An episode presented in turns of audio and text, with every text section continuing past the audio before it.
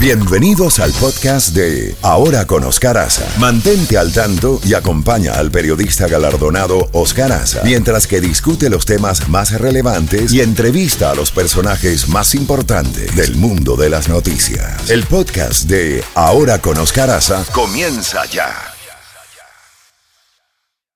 La primavera llegó y eso significa limpieza a tope. Ya sea que necesites comprar cositas de limpieza o cambiar tu ropa de invierno por ropa fresca, asegúrate de usar iBora para recuperar dinero por cada compra. Ahora mismo iBora ofrece a nuestros oyentes 5 dólares solo por descargar usando el código La Música cuando te registras. Simplemente ve al App Store o Google Play Store y descarga la aplicación gratuita de iBora para empezar a ganar reembolsos. Usa el código La Música. Eso es I-B-O-T-T-A en Google Play o App Store y usa el código La Música.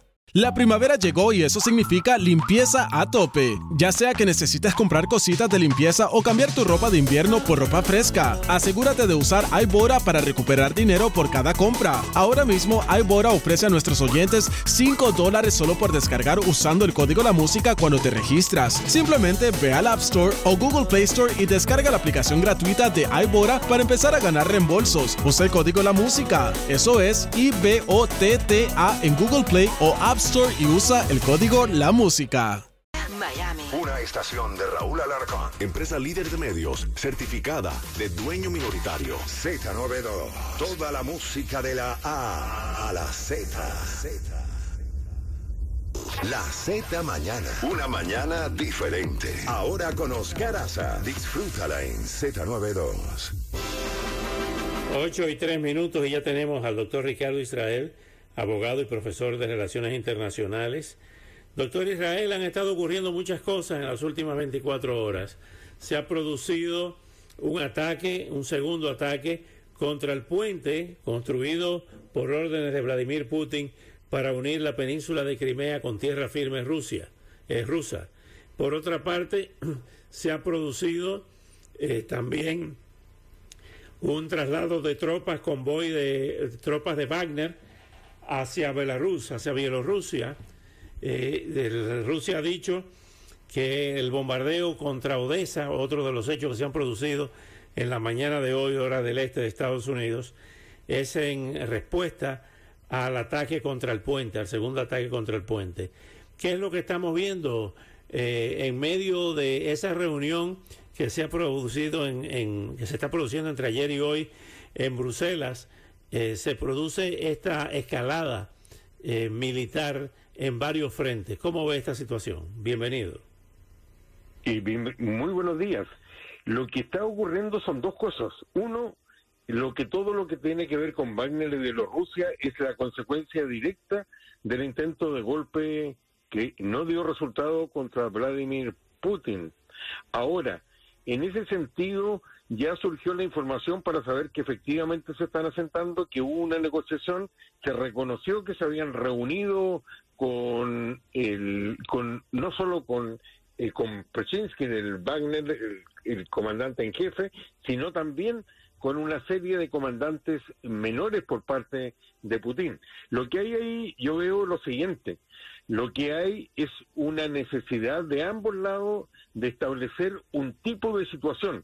En definitiva, lo que va a hacer, no solo con Wagner, sino al menos con otros cinco grupos de mercenarios que están funcionando con menos publicidad y con menos trayectoria, probablemente, pero sí están funcionando, es una especie de legión extranjera. ¿Por qué lo de Wagner?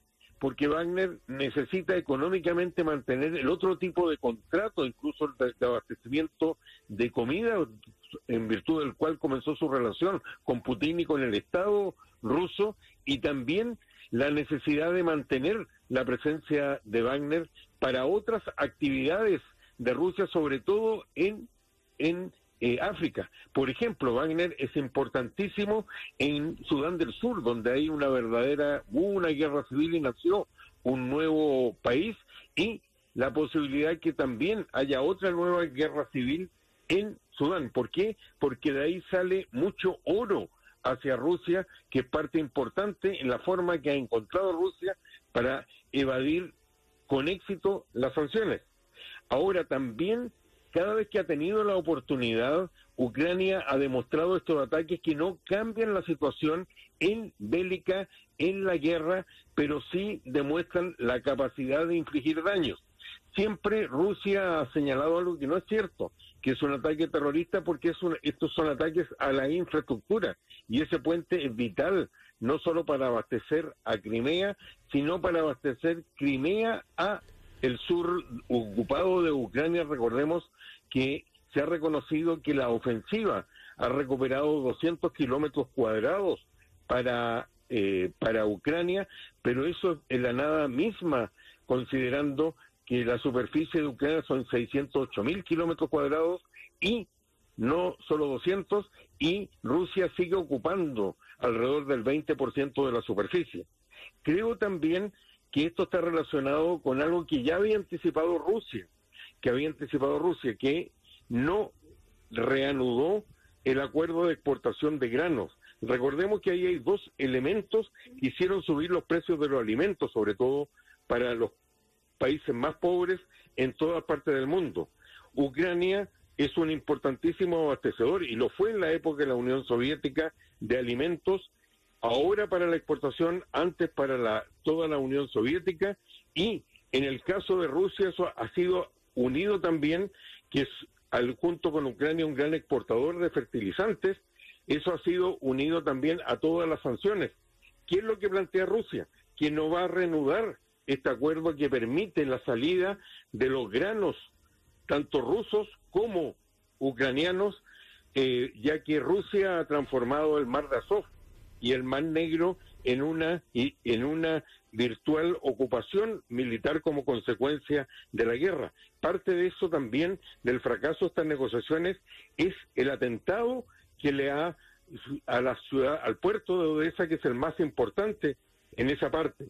Ahora, se trascendió que tanto las Naciones Unidas como la Unión Europea habían propuesto una salida, que es algo que ha sido utilizado para pagar los países de Europa que todavía siguen usando gas ruso, que es eh, las sanciones bancarias, crear una cuenta especial para sacar esto por delante.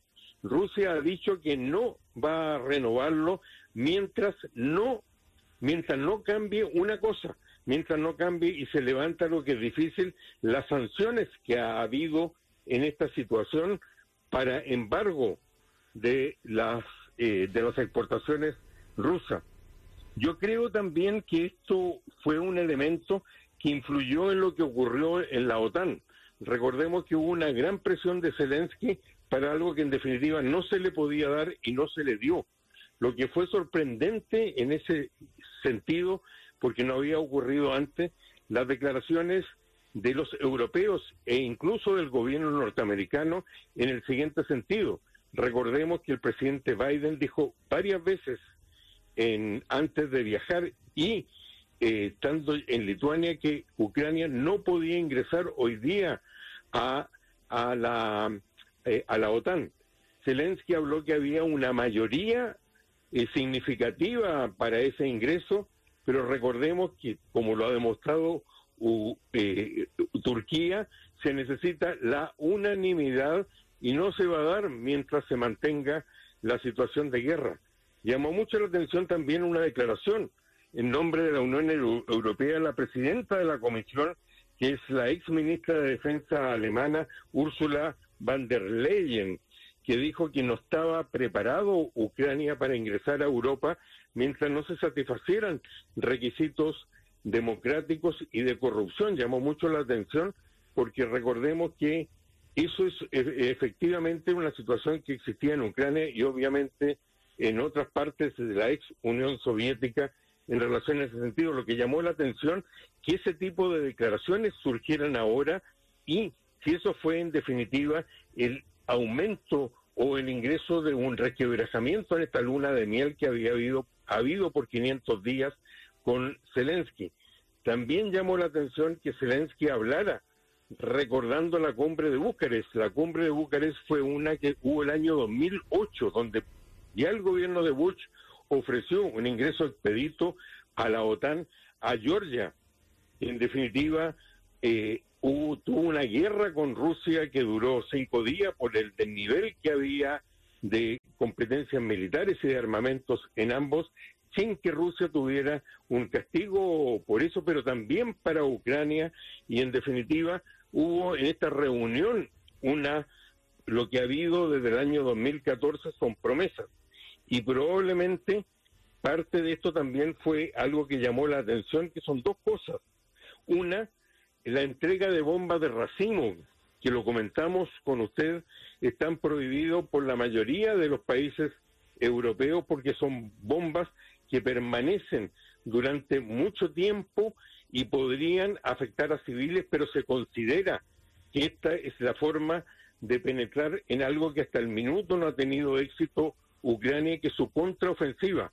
Permanece estancada la situación en esta contraofensiva por el, lo que yo creo que ha ocurrido, no tiene el suficiente poder aéreo y masa de tanques todavía Ucrania para derribar o para traspasar las defensas. Pero a mí en lo personal me llamó mucho la atención que surgiera esto, como también que fuera recibido Modi, el primer ministro de India, que es junto con China el principal sostén que tiene, no desde ahora, sino desde la época de la Unión Soviética, eh, eh, India, en, tanto en Washington como ahora en el 14 de julio en el, desfile militar que se hace para recordar la Revolución Francesa en París participaran incluso por primera vez tropas de la India, es un reconocimiento al estatus de la India a pesar de la posición prorrusa que ha tomado desde el principio. Son muchas cosas que están ocurriendo,